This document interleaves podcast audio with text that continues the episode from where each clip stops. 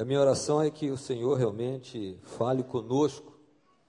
É um dia assim muito significativo para nós pais. Eu sou muito grato a Deus pela família. São quatro gerações aqui na igreja. Meu pai, eu, meu filho, já tem netinho e tudo. Todos servindo ao Senhor, não é porque nós somos bonzinhos, não. É graça de Deus. É misericórdia de Deus. E é isso que Deus colocou no coração. Que é possível você ter uma família abençoada. Quando nós decidimos no coração obedecer ao Senhor, a promessa dele é de abençoar. Talvez muitos digam que isso não é mais possível, mas eu continuo crendo que a Bíblia é a palavra de Deus. E eu quero agradecer a Deus por esse privilégio, essa oportunidade, agradecer pelo pai que tive e tenho. Já falei que é difícil seguir os passos, mas quantas coisas eu aprendi com relação a temer a Deus, obedecer ao Senhor, deixar o Senhor conduzir a vida. Então, obrigado, Pai. E mais uma vez, você que já recebeu vários parabéns hoje, mais uma vez, parabéns para você, papai. Mas talvez haja pais aqui hoje que estão tristes.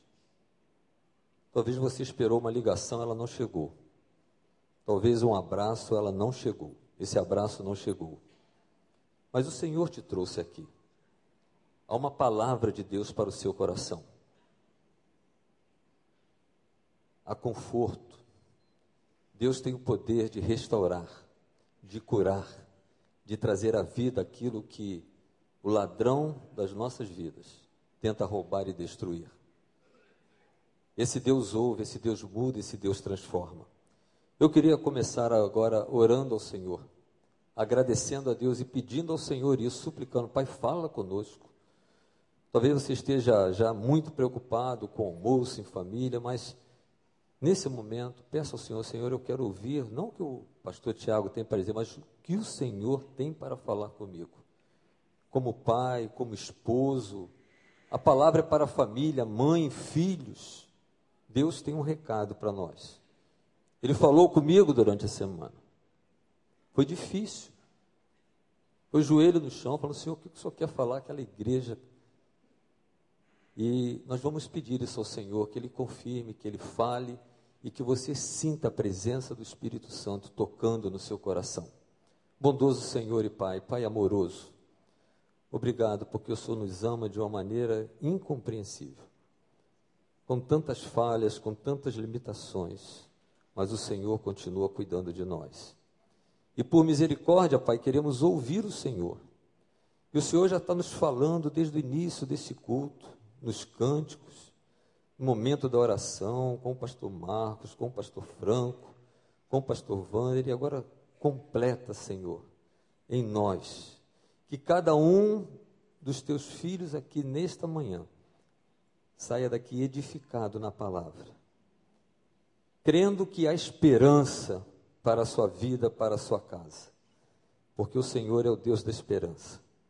Ouve, Senhor, a nossa oração no nome de Jesus nós oramos. Amém. Convido você agora a assistir a um vídeo.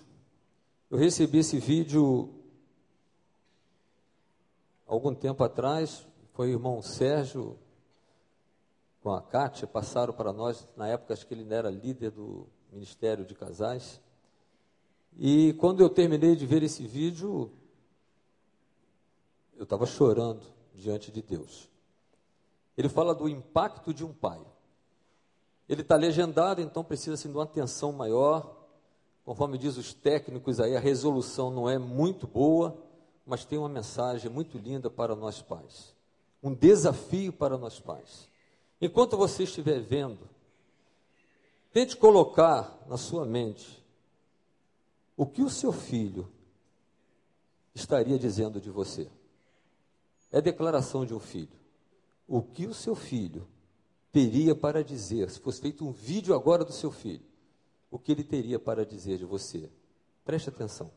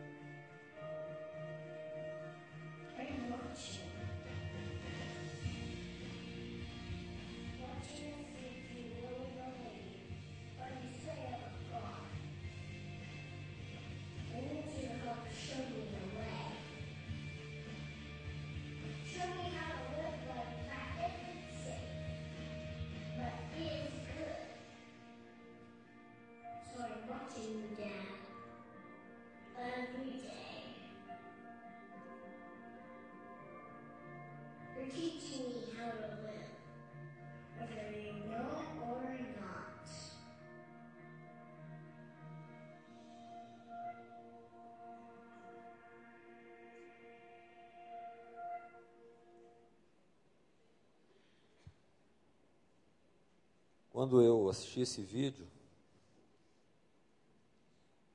eu pedi perdão a Deus porque poderia ter aproveitado melhor o tempo. Quanto tempo a gente gasta inutilmente? Como eu poderia ter brincado mais com a Carol, com o Rodrigo, caminhado mais juntos? Mas, irmãos, algo dentro da gente, um egoísmo tão tremendo, a gente só consegue olhar para nós mesmos, para nossa vontade, nosso desejo. E coisas que são importantes, são excelentes, que a Bíblia nos ensina, a gente passa de lado. E quando eu terminei orando e pedindo perdão a Deus, eu passei um e-mail para o Rodrigo, pedi perdão, olha, eu errei. Deus teve misericórdia, mas poderia ter sido muito melhor. Talvez você está aqui como pai, eu fico pensando assim, se hoje escolhesse nossos filhos para fazer um vídeo desse, o que, que eles escreveriam? O que, que eles diriam? Será que ele gostaria de ser um pai como eu sou, como você é? Que tipo de esposo ele vai ser? Como você é? Amoroso, carinhoso, amigo, companheiro é para a gente refletir e pensar.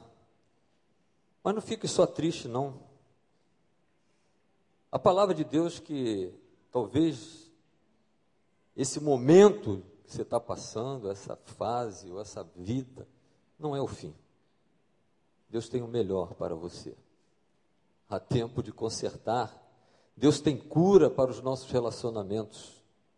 Eu queria ler com vocês só um texto da Bíblia João capítulo 10, versículo 10. São duas declarações de Jesus que nós precisamos pensar nela com muita seriedade. João capítulo 10, versículo 10.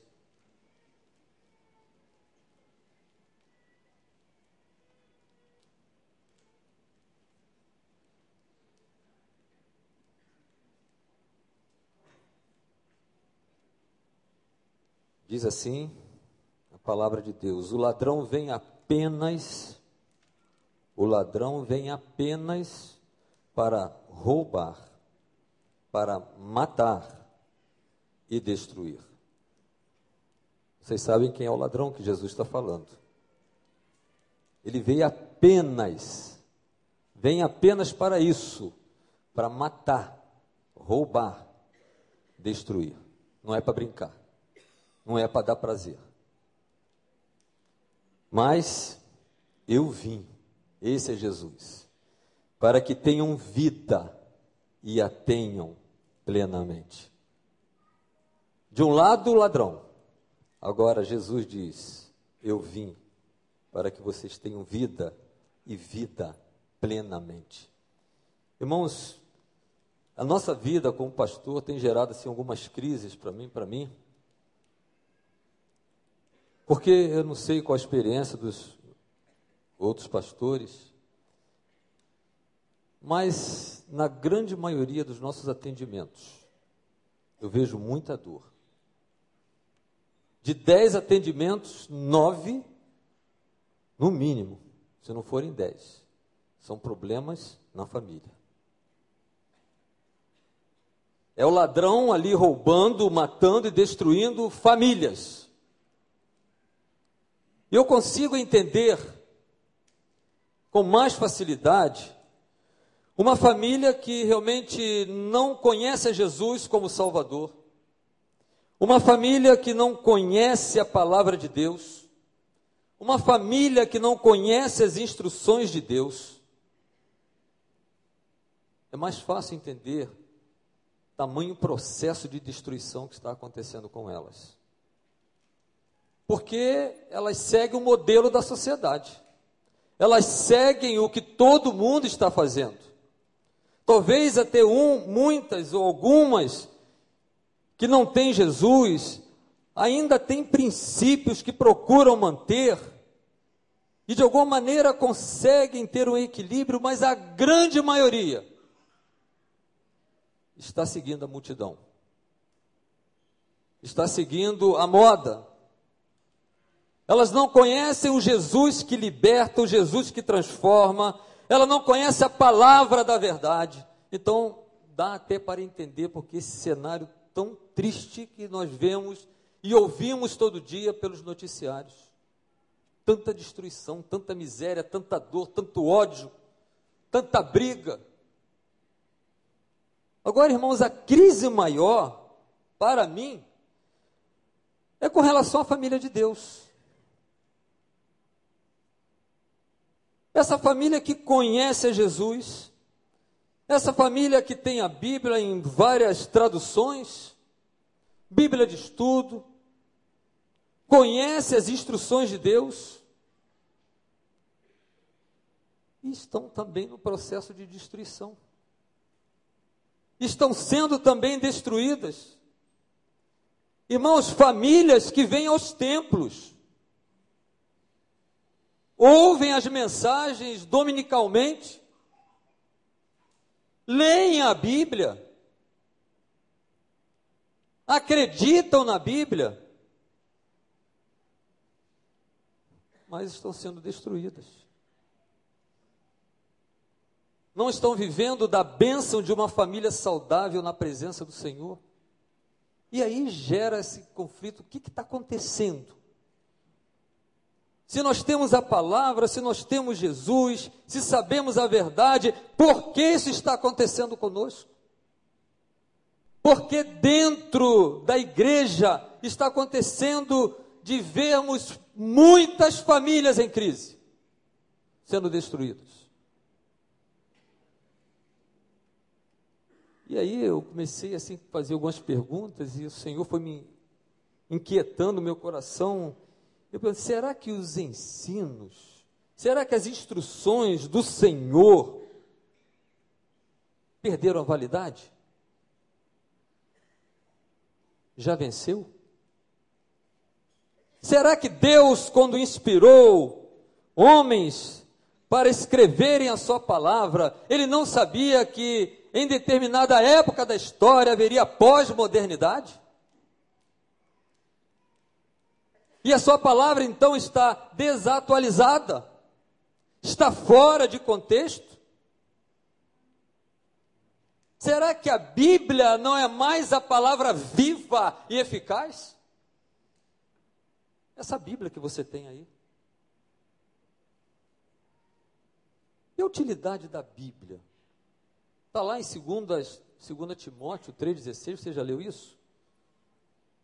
Essa utilidade que diz ali não funciona. Porque diz que toda a Escritura é divinamente inspirada por Deus e ela é útil para ensinar, é útil para repreender, é útil para corrigir e útil para instruir. E a pergunta que Deus faz a mim, faz a você hoje, é: você crê na Bíblia como palavra de Deus? Talvez você vai dizer creio. Todo mundo vai dizer creio. Eu creio na Bíblia como palavra de Deus. A conclusão que a gente chega é muito simples. Talvez todos aqui digam que creio. O diabo também crê na Bíblia. Talvez você conheça bem a Bíblia, já leu ela várias vezes. Talvez esteja num processo de leitura da Bíblia mais uma vez. Talvez até todo dia você separe um momento para ler a Bíblia. Mas, queridos, crer na Bíblia com a palavra de Deus e ouvir não é suficiente.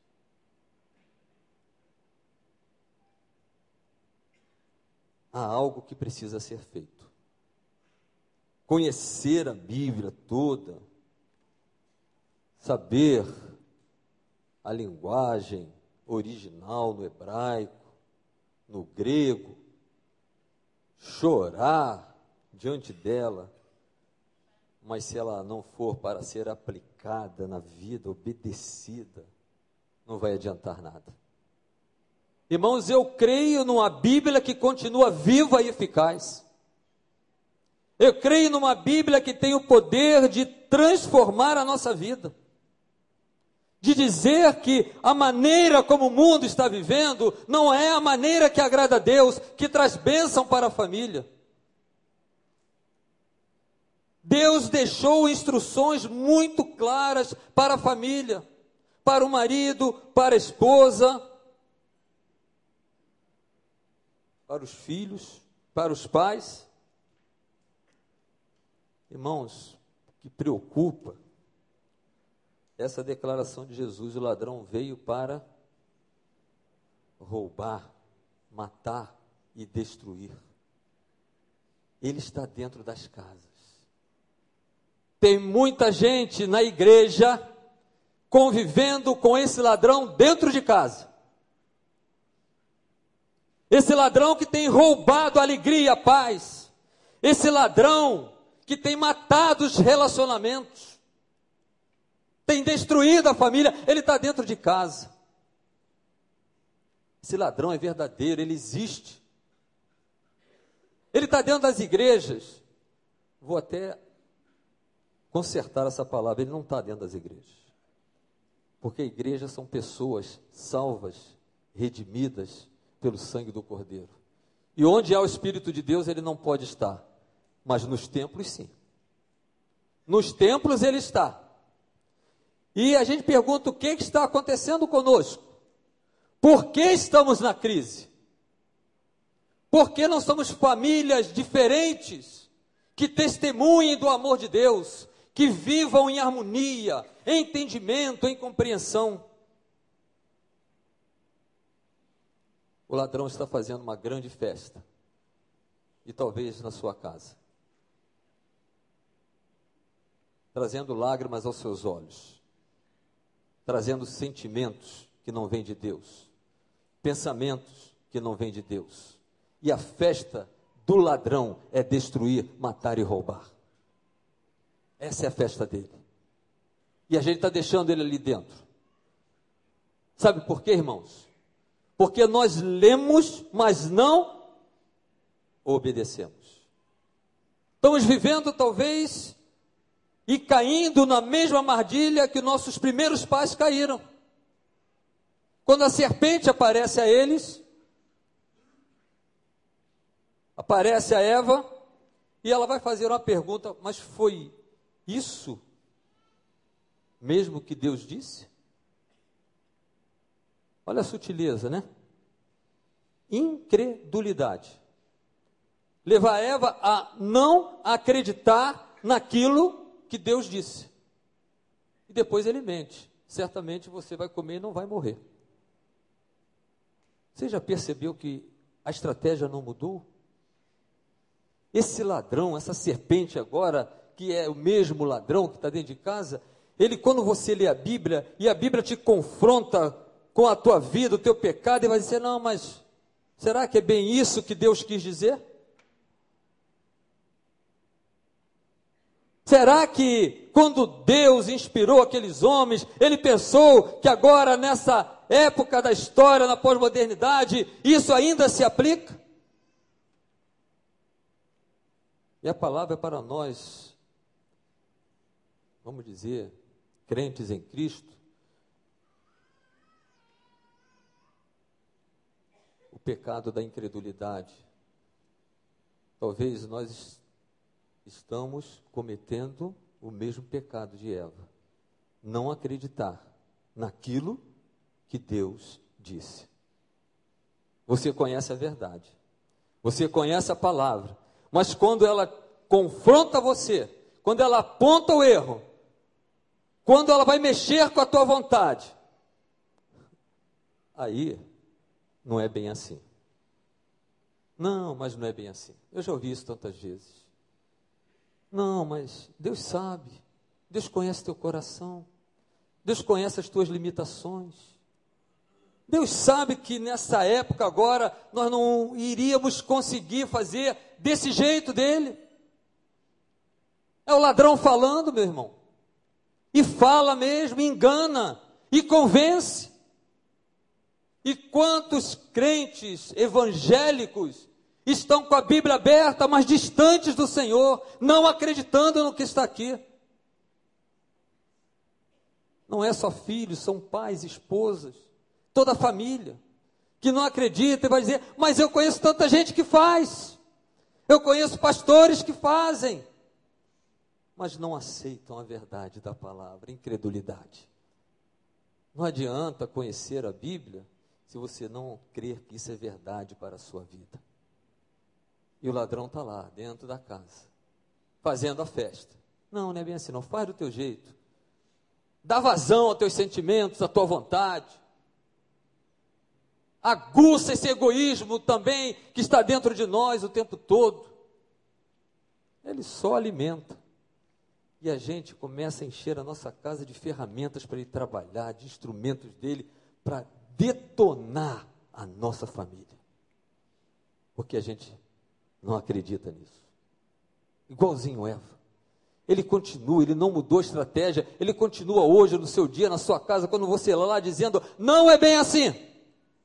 Não é isso que Deus quis dizer. E aí, assim como Eva, a gente é atraído, atraído pelos olhos, pelo desejo, e aí desobedecemos a Deus. A incredulidade gera desobediência. E aí, queridos, quando nós desobedecemos a Deus, que pena. Quantas bênçãos Deus tinha para nós. Mas a bênção é para aquele que obedece.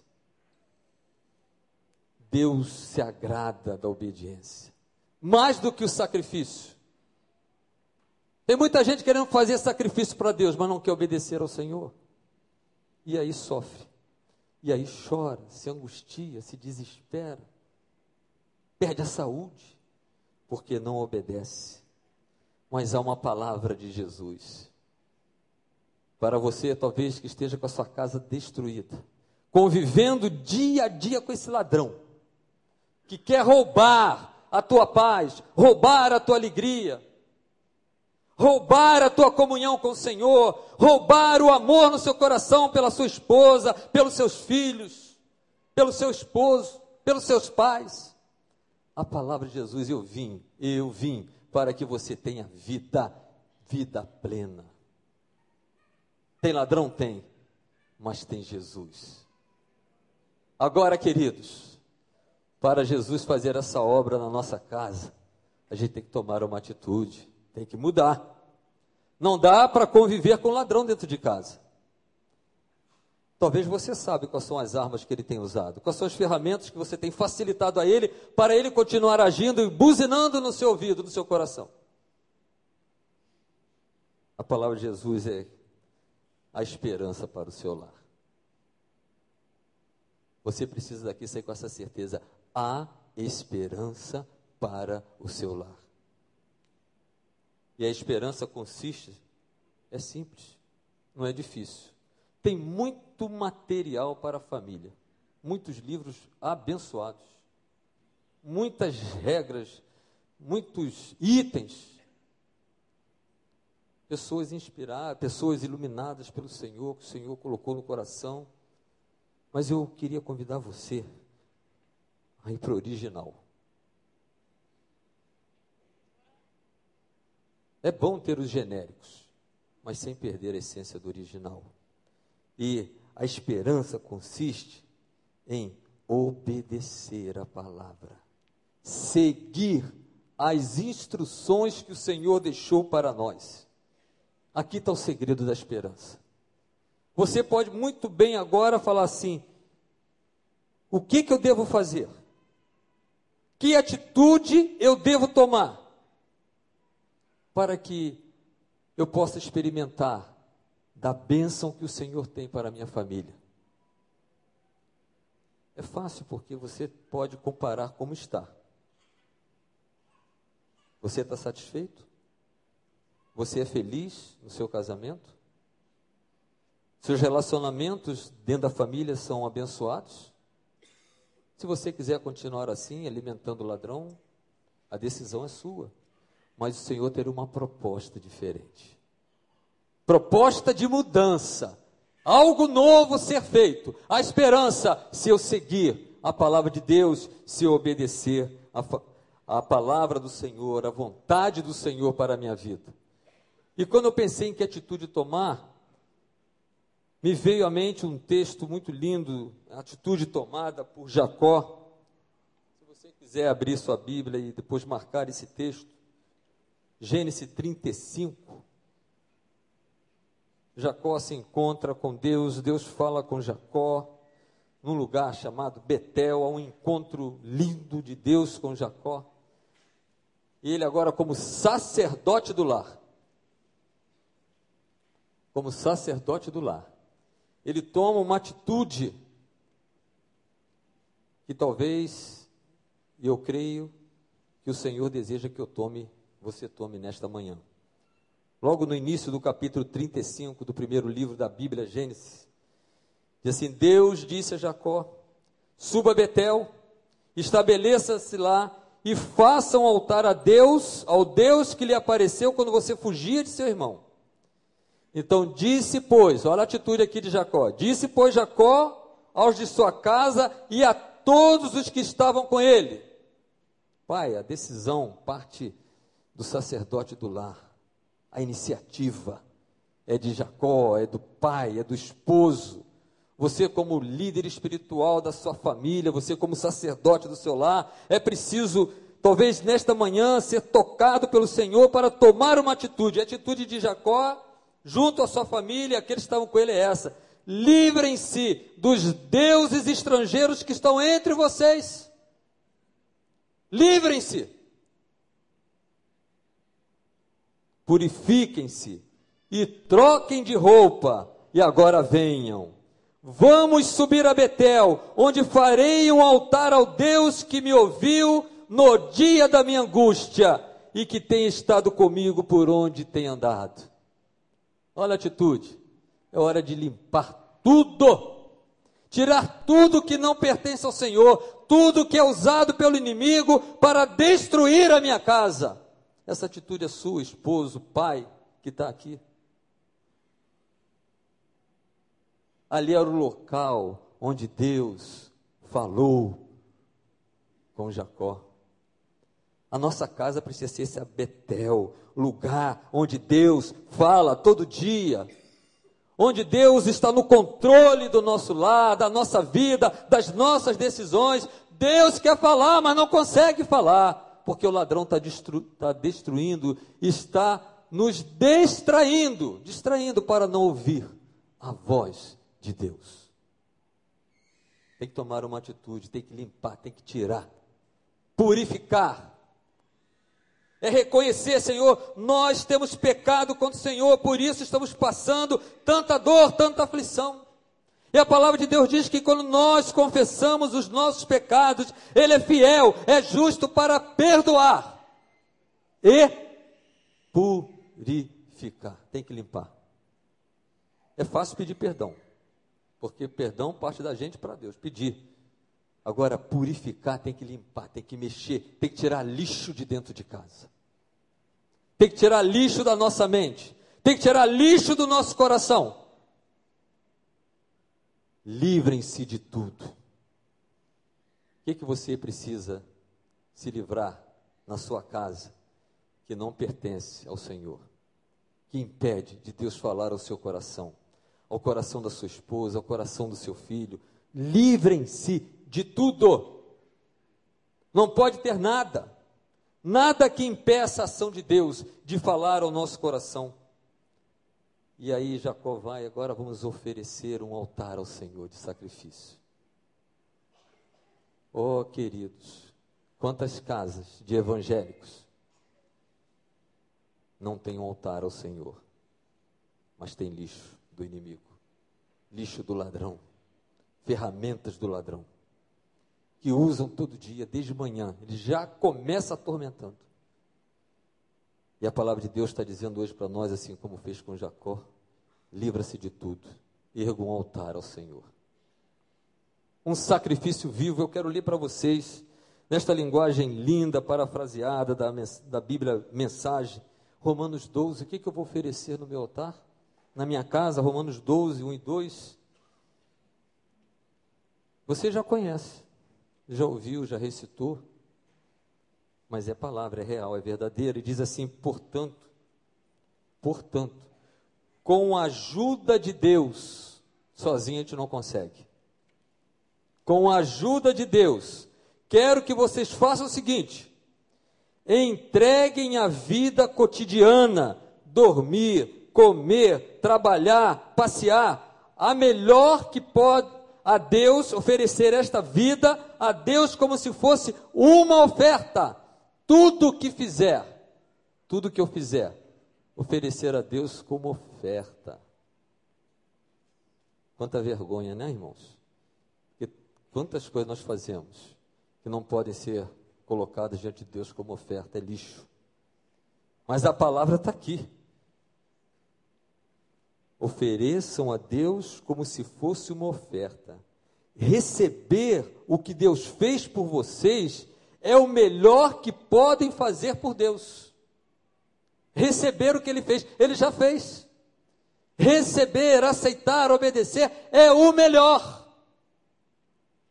Aqui não está dizendo que o melhor é ficar dentro da igreja.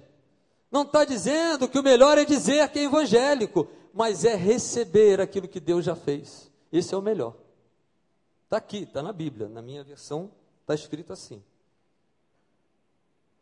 Aí ele continua dizendo: olha, não se ajustem demais à sua cultura, a ponto de não poderem pensar mais. Em vez disso, concentrem a atenção em Deus. Concentrem a atenção em Deus. Vocês serão mudados de dentro para fora. Olha que coisa extraordinária, né? Quando a gente recebe de Deus a palavra, ela nos muda de dentro para fora. Descubram o que Ele quer de vocês e tratem de atendê-lo, diferentemente da cultura dominante que sempre os arrasta para baixo, ao nível da imaturidade. Porém, Deus extrai o melhor de vocês e desenvolve em vocês uma verdadeira maturidade. Louvado seja o Senhor. Há esperança ou não há, meu querido irmão? E aí, queridos, com a nossa casa limpa, nossa vida no altar, nosso dia a dia diante do Senhor, nós vamos então seguir as instruções do Senhor, obedecer ao Senhor. Eu queria lembrar algumas instruções do Senhor, e vou dar uma ênfase maior na nossa parte hoje, homenagem aos homens, aos pais, mas a palavra de Deus dá instruções para toda a família, para pai, mãe, filhos, pais. Mas eu queria lembrar a vocês, que você já conhece, já leu, mas instruções que o pai deixou para que a nossa casa seja abençoada. Para que haja paz nos nossos relacionamentos, haja alegria, mesmo no meio das aflições. Está aqui, você já leu? Abra a tua Bíblia de novo lá, Efésios capítulo 5. É conhecido, a gente já. Quantos congressos de família já trabalharam esse texto? Quantas mensagens você já ouviu? Quantas vezes já chorou aqui, talvez ajoelhado, dizendo: Eu entendo, mas não obedece. Não adianta nada. E se você sair daqui de novo sem obedecer, vai continuar do jeito que está. Mas Deus tem uma proposta diferente de mudança. Efésios 5, 23. Começa falando das esposas, mas eu quero pular na esposa, depois a gente fala da esposa, eu quero começar nos maridos. Você abriu a Bíblia, marido? Abre, abre, não deixa fechada não, abre, abre, se tiver uma canetinha, anota, anota porque não foi escrito por mim, por pastor, por ninguém. Foi, foi o Pai, foi o Senhor que inspirou. Foi o Senhor que inspirou o apóstolo Paulo a escrever isso. E sabe qual é a instrução para a minha vida como esposo, para a sua vida como esposo? Vai depender de você obedecer ou não. Sabe o que, que diz lá? Você está com a tua Bíblia aberta? Anotou? Sublinhou? Então diz assim: olha, maridos, maridos, ame cada um a sua mulher, assim como Cristo amou a igreja e entregou-se por ela.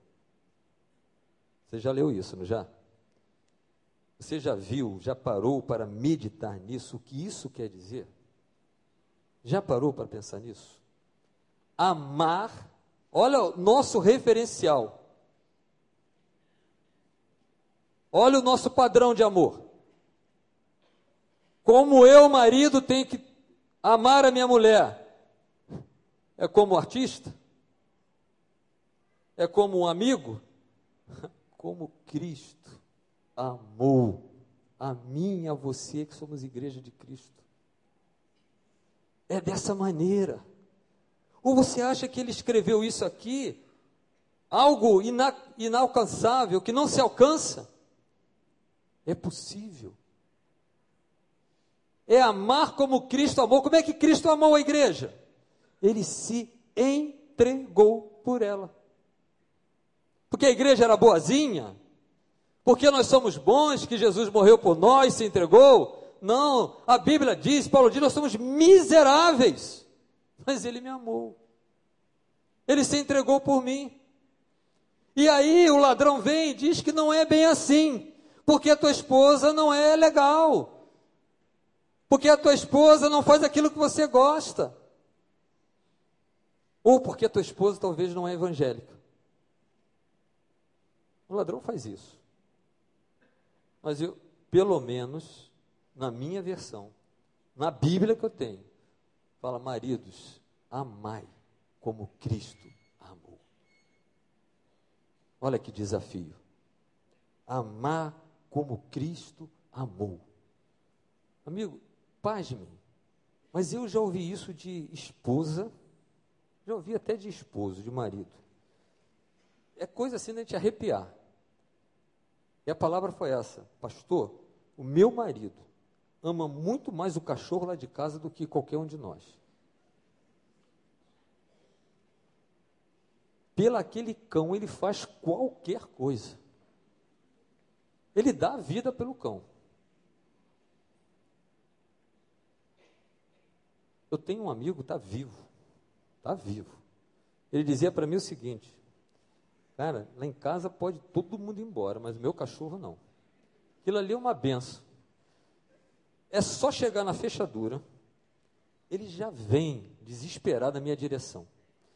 E quando eu abro a porta, ele pula em cima de mim, abana o rabo, quer lamber. É uma benção, pastor. Não me cobra nada. Não pergunta se eu já paguei a conta. Não pergunta porque eu estava chegando aquela hora, com quem eu fiquei. É uma benção, só faz festa. É isso. Quem faz isso? É ladrão. Cachorro é bom, né? Porque não cobra, não tem prestação de conta, só faz festa. Tem muita gente amando Eu não sei se você tem aquela versão MP, MVP, que é a minha versão particular, que muitos têm, que diz assim: ame o teu cão como a ti mesmo. A minha não é assim. A palavra de Deus não é assim. Ame ao teu próximo como a ti mesmo. Não ame coisas. A Bíblia até nos ensina a cuidar bem dos animais, mas amar, amar a esposa, como Cristo amou a igreja. É dessa maneira. Não dá para ser diferente. Se você não amar a sua esposa com essa intensidade de entrega, de doação, nada vai mudar. Isso, irmãos, não basta apenas eu achar que é legal. Sabe como é que a gente consegue amar a esposa? Joelho no chão. É ali falando, Senhor, eu tenho que ser o melhor marido para ela. Eu tenho que realizar ela, eu tenho que fazê-la feliz. Ela é a mais importante depois do Senhor na minha vida eu quero viver para ela, eu quero investir nela, eu quero valorizá-la, eu quero que ela se sinta aquela mulher, porque ela vê em mim amor, compaixão, ternura. É isso. Um esposo que compreende, um esposo que ouve, um esposo sempre pronto a ajudar. Mas, irmãos, há um egoísmo dentro de nós tremendo que você tem que lutar todo dia, só coração. A gente não quer abrir mão das nossas vontades. Eu custei a aprender. Eu custei a aprender. Eu acho que a minha Rosa já chorou muitas vezes. Porque quando eu casei, novo, eu amava a Rose, mas era apaixonado pela bola. Meu Senhor. Eu acho que meu querido pai, com preocupação de eu não me perder no mundo, então não deixava brincar de bola. Então, quando eu casei, eu falei, é agora. E, irmãos, é, muitas lágrimas foram, rolaram do rostinho dela, né? Porque quando chegava o sábado, eu acordava antes dela, bem cedo. Primeira coisa. Não deixava nem ela acordar. E ia para a igreja. Irmão, era o primeiro a chegar. Tomava café na padaria do lado da igreja, na esquina da igreja. Para ser o primeiro a chegar e o último a sair. Eu me lembro como custamos lá na nossa igreja de conseguir aquele espaço lá dos fundos da igreja para fazer a nossa quadra, para a gente poder brincar. Foi uma luta, mas conseguimos. E aí, naquela semana que a gente conseguiu, o trator passou, levaram o pó de pedra, e quando eu cheguei lá no sábado para inaugurar aquela quadra numa alegria, só tinha um monte de terra, o trator não espalhou nada. Vocês acham que eu fui para casa? Porque está cheio de. Ah, vou ficar lá porque não dá, tem que esperar. Esperar tratou nada, irmão. A gente arrumou pá, arrumou enxada. O pessoal foi chegando, a gente começou carrinho de mão para lá, carrinho de mão para cá, espalha a terra. Porque hoje nós temos que inaugurar essa quadra. É, era assim. É. E a gente cansado, suado, com cheio de bolha na mão, mas teve a última pelada. Já com aquela toda torta. E aí, irmão, chegava em casa, mancando, mancando, morto. Saía da igreja três, quatro horas da tarde, já ia direto lá para um, barzinho que tinha, comia um bolinho de empim com calda de cana. Para chegar em casa, se não tivesse comida, nem reclamar. E aí, irmãos, eu chegava lá e encontrava toda arrumadinha, ela, Carolzinha, Rodrigo, tudo me esperando, para a gente sair. Eu morto. Morto. Quanta frustração.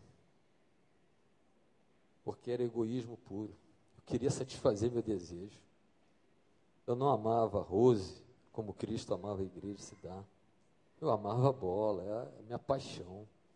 Isso não foi um sábado, dois, um mês, dois, foram anos colocando a bola ali como prioridade.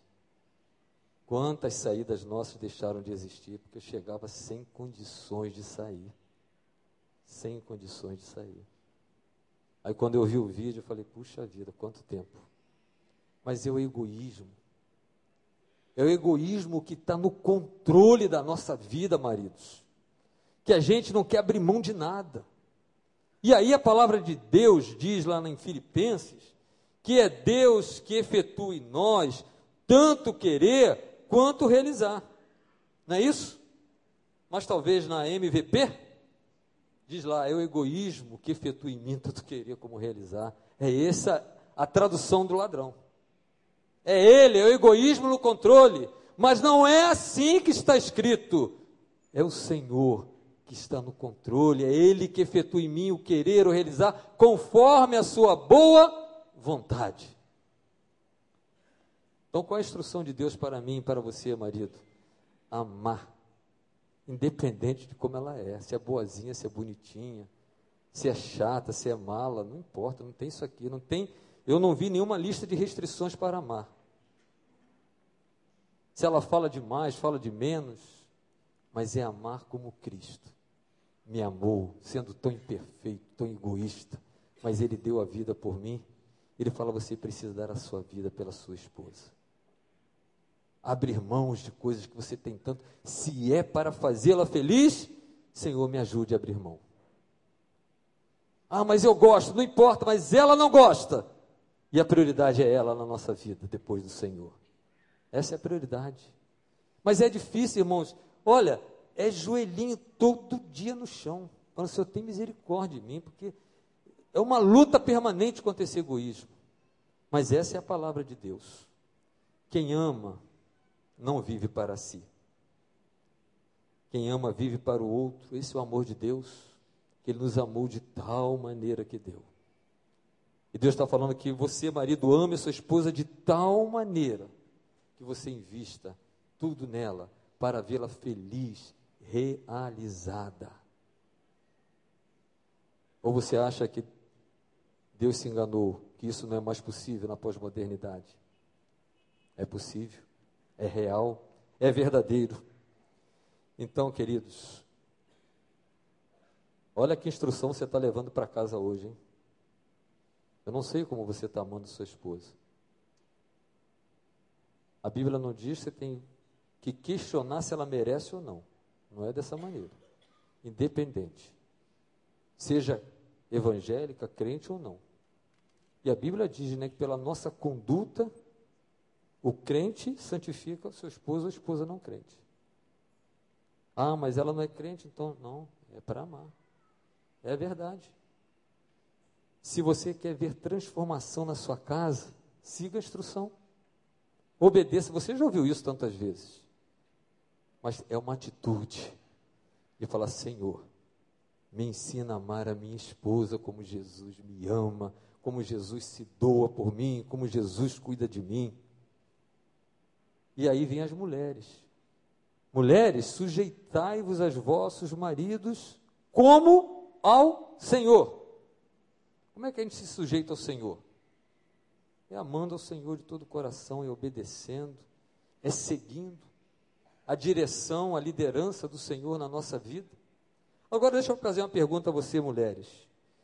É difícil ser submissa a um marido que te ama, como Cristo a igreja? Um marido que te protege, que cuida, que valoriza, é difícil? Não é difícil. Mas talvez seja difícil seguir essa instrução quando ele não é assim. E essa instrução também é para aquele que não é assim. É para você, mulher de Deus, que conhece a palavra, submeta-se ao seu marido. Mas as mulheres ficaram revoltadas com esse texto, acho que muitas páginas de Bíblia foram tiradas porque acharam que Deus se enganou quando escreveu isso aqui. Arrancaram, não lê mais. Não há espaço para submissão. Mas não foi assim que Deus criou a família. Ele criou o princípio, como Cristo é o cabeça da igreja. O marido é o cabeça da família, o sacerdote do lar. Então, quando uma esposa trata o marido com respeito, mesmo que ele seja ruim, não importa. O Senhor abençoa. O Senhor transforma corações de maridos que estão longe do Senhor, perdidos, fazendo tantas coisas, traindo. Deus tem operado milagre no coração de maridos que mulheres obedecem ao Senhor e continuam de joelhos diante do Senhor, clamando pela salvação dos seus maridos. Aqui nessa igreja tem experiências assim. Mulheres que não deixaram de dobrar os seus joelhos e falaram: Senhor, me ensina a respeitar como Ele é, sabendo do que Ele está fazendo. E quando eu obedeço, Deus, Deus recompensa de uma maneira extraordinária. E aquele marido que já está perdido, não tinha mais jeito. Deus vai lá e traz ele de volta, transformado, mudado para a glória do nome do Senhor. Mas tem que seguir a instrução. Filhos, adolescentes, jovens, filhos. Qual é o mandamento do Senhor? Honra teu pai e a tua mãe. É mandamento. Obedecer aos pais vem do Senhor. É o único mandamento que tem promessas. Este é o primeiro mandamento com promessas. E sabe qual é a promessa? Filho, olha, talvez nem tudo vai bem na tua vida. Está com a vida toda torta, nada dá certo, cheio de conflitos, cheio de crises, cheio de inseguranças. Provavelmente, o ladrão está desviando a tua atenção para você não obedecer, não honrar a seus pais. Porque o mandamento do Senhor para esses é para que tudo te vá bem, tudo te corra bem e tenhas longa vida sobre a terra. Essa é a promessa de Deus. Ou você acha que Deus não vai cumprir a promessa se você, filho, for obediente ao Senhor? Se você andar na presença dEle, se você honrar seu pai, honrar sua mãe? E pais, concluindo, pais, não irritem seus filhos. Você já irritou seu filho? Tem pais que só vive irritando filhos. Mas está aqui. A instrução está dada por alguém que conhece de família. Alguém que criou a família e deixou o manual de instrução. Está aqui o manual de instrução. Você tem ele. Eu sei que nós temos uma preguiça muito grande de ler manual de instrução, né? A gente compra equipamentos, mas não tem paciência de pegar, abrir aquele manualzinho, ficar lendo, lendo, lendo. A gente liga logo, dá logo o start e vai embora. E como crentes também nós temos preguiça de ler as instruções. E aí, gente, a gente não obedece, mas a palavra diz: não irritem os filhos. Antes, criem-nos segundo a instrução e o conselho do Senhor. Quem que tem que criar os filhos? Os pais. Mas é mais fácil terceirizar, né? É mais fácil deixar a babá criar. Porque a gente não tem tempo? Ou será que não estamos usando bem o tempo? Estamos dando prioridades a sonhos que não são os sonhos de Deus? Ocupando a nossa vida em demasia, a ponto de não podermos caminhar com nossos filhos, instruí-los no caminho do Senhor. E aí vem outro e pega o nosso filho e tira da nossa casa e leva para as drogas, leva para a marginalidade, porque o pai, a mãe não obedeceram às instruções do Senhor. Não instruíram no conselho do Senhor, mas deixaram que outros instruíssem. A responsabilidade é minha, é sua, pai. Não é de mais ninguém. Não adianta transferir essa responsabilidade para a igreja, porque não é da igreja, é minha, é sua, é andando pelo caminho, é sentando, é levantando, é caminhando em todo o tempo ensinando os conselhos do Senhor, mas principalmente, pais, não é falando para eles fazerem, é vivendo os valores de Deus. Filho que segue pai, filho que tem pai como referência, são pais que vivem Jesus. E a palavra de Deus diz que quando nós aceitamos a Cristo, não somos mais nós que vivemos, é Cristo que quem vive em mim e que vive em você, mas tem paz, que não vivem em Jesus, então só sabem falar. Substituir o tempo de atenção, o tempo de ensino, por presentes. É mais fácil. Eu não tenho tempo, então vou enchê-lo de tudo. Eu quero dar o melhor para o meu filho. Tanto pai fala isso, né? Presente caríssimo. Para ele, o pai, isso é o melhor. Mas isso não é o melhor do Pai Celeste para a família, para os filhos. É conhecer a Deus. É conhecer os valores do reino de Deus. É esses valores que transformam a nossa vida, nos fazem ser diferentes, nos fazem viver em harmonia, em paz, na presença do Senhor. Paz, não irrite seus filhos. Eu quero concluir com mais uma atitude de um servo de Deus. Josué. Josué se posicionou de uma maneira tremenda. Eu queria que você abrisse lá sua Bíblia, marque isso na sua Bíblia também. Josué capítulo 23. Abre lá na sua Bíblia, marca. Eu não sei se a sua é MVP ou é NVI. Se você usa até hoje a MVP, na sua versão particular, tira ela fora. Ela não foi inspirada por Deus. Ela é arma do inimigo para distrair você, para levar você a não crer na palavra e, em consequência, desobedecer a Deus. Mas o que, que diz lá em Josué, capítulo 23? Eu vou tentar ler. Eu quero ler alguns versículos desse capítulo. Versículos 6 a 8. É atitude. É orientação de um líder ao seu povo. Talvez a posição que eu, pai, hoje, eu, esposo, preciso tomar. Ele diz isso para o seu povo, você precisa dizer isso para a sua família. Façam todo o esforço para obedecer e cumprir tudo que está escrito no livro da lei de Moisés. Façam todo esforço, querido esposo, esposa, pai, mãe, filhos. Façam todo esforço para obedecer e cumprir tudo que está escrito, sem se desviar nem para a direita, nem para a esquerda. Não se associem com essas nações que restam no meio de vocês não invoquem o nome dos seus deuses, nem jurem por eles. Não lhes prestem culto, nem se inclinem perante eles, mas apeguem-se somente ao Senhor, o seu Deus, como fizeram até hoje.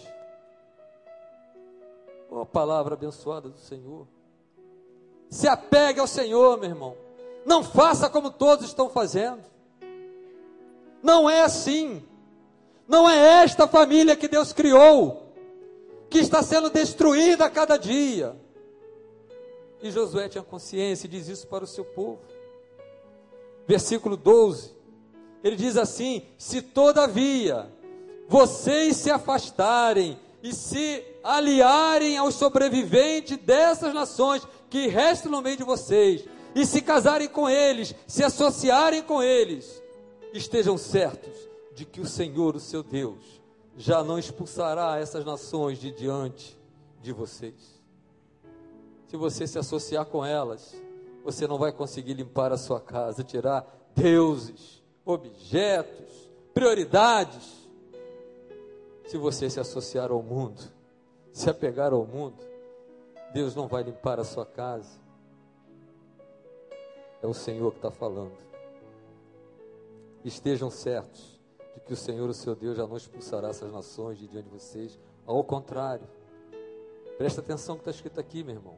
Ao contrário, elas se tornarão armadilhas e laços para vocês, chicote em suas costas, espinho em seus olhos, até que vocês desapareçam dessa boa terra que o Senhor, o seu Deus, deu a vocês. A presença do ladrão faz isso. É chicote, é surra, é dor é lágrima, é desespero, porque nós estamos nos associando àqueles que não obedecem ao Senhor. E aí, lá no capítulo 24, versículo 14 diz: Agora, agora temam o Senhor, e sirvam-no sirvam com integridade e fidelidade Joguem fora. Olha aqui, joga fora. Não dá para continuar junto. Não dá para ficar em casa. Tem que jogar fora. Tem que tirar. joga fora os deuses que os seus antepassados adoraram além do Eufrates e no Egito, e sirvam ao Senhor. Se, porém, não lhes agrada servir ao Senhor, aqui, escolham hoje, escolham hoje a quem irão servir. Se aos deuses que os seus antepassados serviram, aos deuses amorreus, em cuja terra vocês estão vivendo, mas eu, eu e a minha casa serviremos ao Senhor. Essa é a decisão. Essa é a atitude que o Senhor espera de mim, esposo. Espera de você, esposa. Espera de você, filho, pai. Diante desse cenário trágico, terrível, de destruição, de dor, dizendo: Eu e minha casa vamos servir ao Senhor. É o Senhor que está no controle, não é mais o egoísmo, não é a minha versão particular, é a palavra do Senhor. Quem sabe foi para essa manhã que o Senhor te trouxe aqui, para renovar o pacto diante do Senhor, de falar: Senhor, eu quero, junto com a minha casa, servir ao Senhor. Eu quero orar por você nesse momento. Deus está dizendo: olha, ainda não é o seu fim.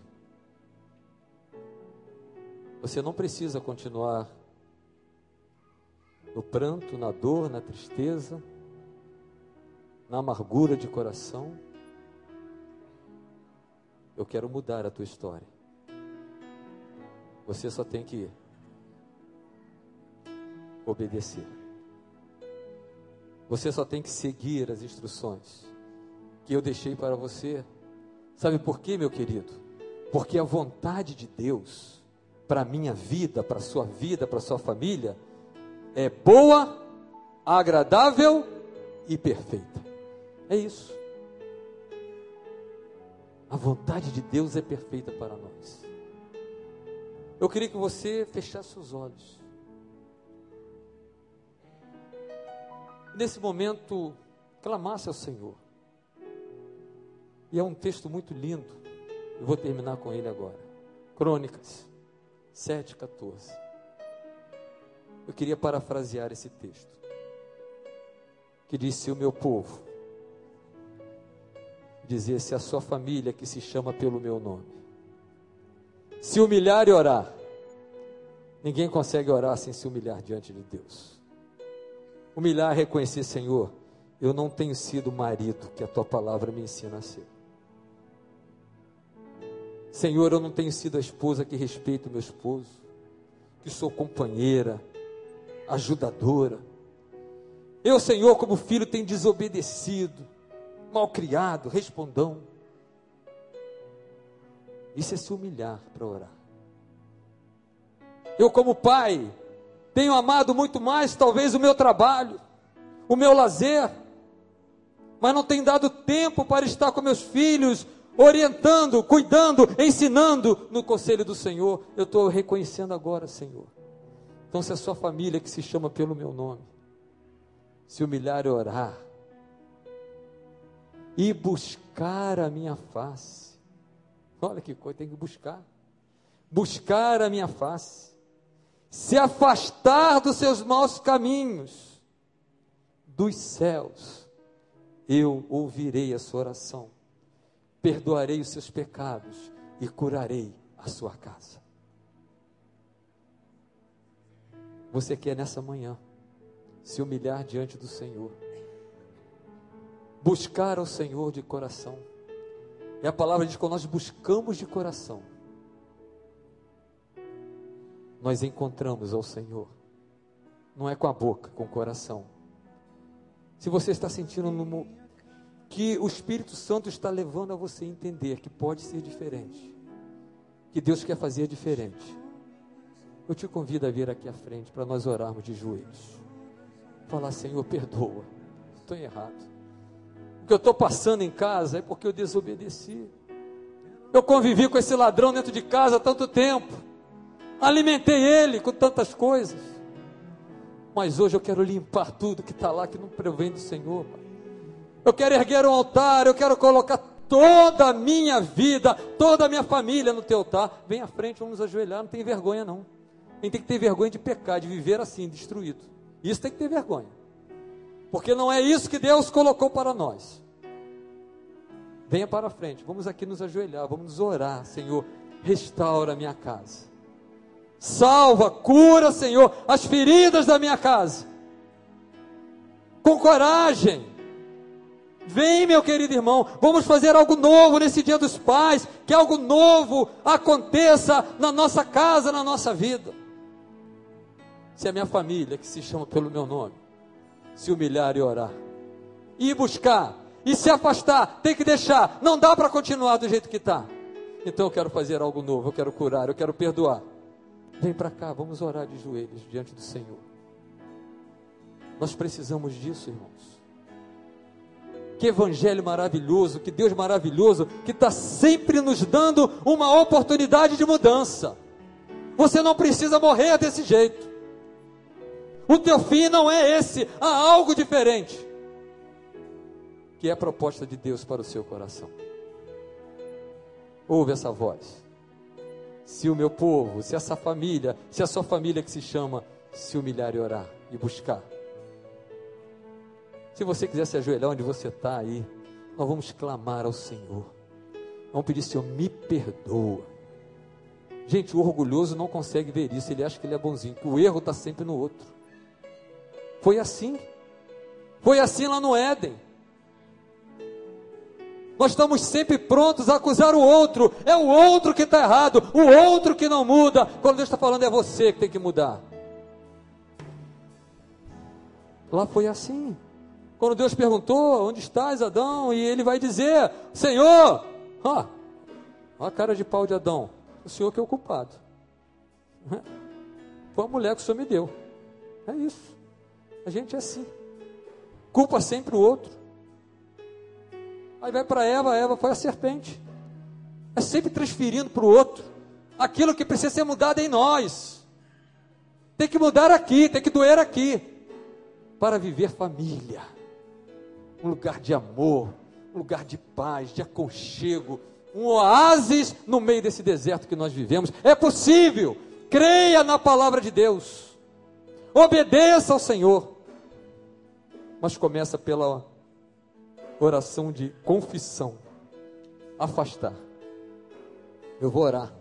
Pastor Wander vai fazer esta oração. Eu vou estar aqui de joelhos também. Porque eu preciso que a cada dia o Senhor vá renovando meu compromisso de amar a minha esposa como a mim mesmo. Talvez você não fez isso até hoje, começa hoje. Não olhe para ela apenas com os olhos físicos. Os olhos físicos só vão ver cabelo branco, ruga, gordura, qualquer coisa. Olhe para a sua esposa com olhos do coração. E vê lá dentro da alma dela, o sentimento dela. Muda, marido, muda, pai. Muda a família de Deus. Vamos orar, Pastor Wander. Nós estamos aqui, Senhor, na tua presença, reconhecendo, Pai, a tua palavra as tuas instruções. E queremos dizer ao Senhor nesta manhã que nós não queremos qualquer comando do ladrão na nossa casa. Nós rejeitamos em nome de Jesus todas as artimanhas que este ladrão tem preparado nas nossas famílias. Nós queremos, ó Deus, te obedecer, sermos esposos melhores, pais melhores, que as mulheres sejam esposas melhores, que as famílias aqui representadas estejam no Senhor, na tua presença, Pai, fazendo a tua vontade. Ó Deus, santifica-nos. Santifica a tua igreja, santifica o teu povo. Santifica, ó Deus, a vida de cada um que se coloca no altar. No altar do Senhor, para dizer, ó Pai, o quanto deseja e quer fazer o que o Senhor tem para nós. Perdoa os nossos pecados e ajuda-nos, ó Pai, a andarmos nos teus caminhos, para que a, a, vitória e as bênçãos da tua palavra recaiam sobre nós e que o teu conserto nesta manhã esteja chegando ao coração, à vida e à família de cada um. Nós estamos diante do Senhor e te louvamos e te agradecemos pela tua palavra. Te agradecemos a vida do teu servo, sua família, e por tudo que ele pôde ser instrumento de ti para nós nesta hora, em nome de Jesus. Amém. Amém.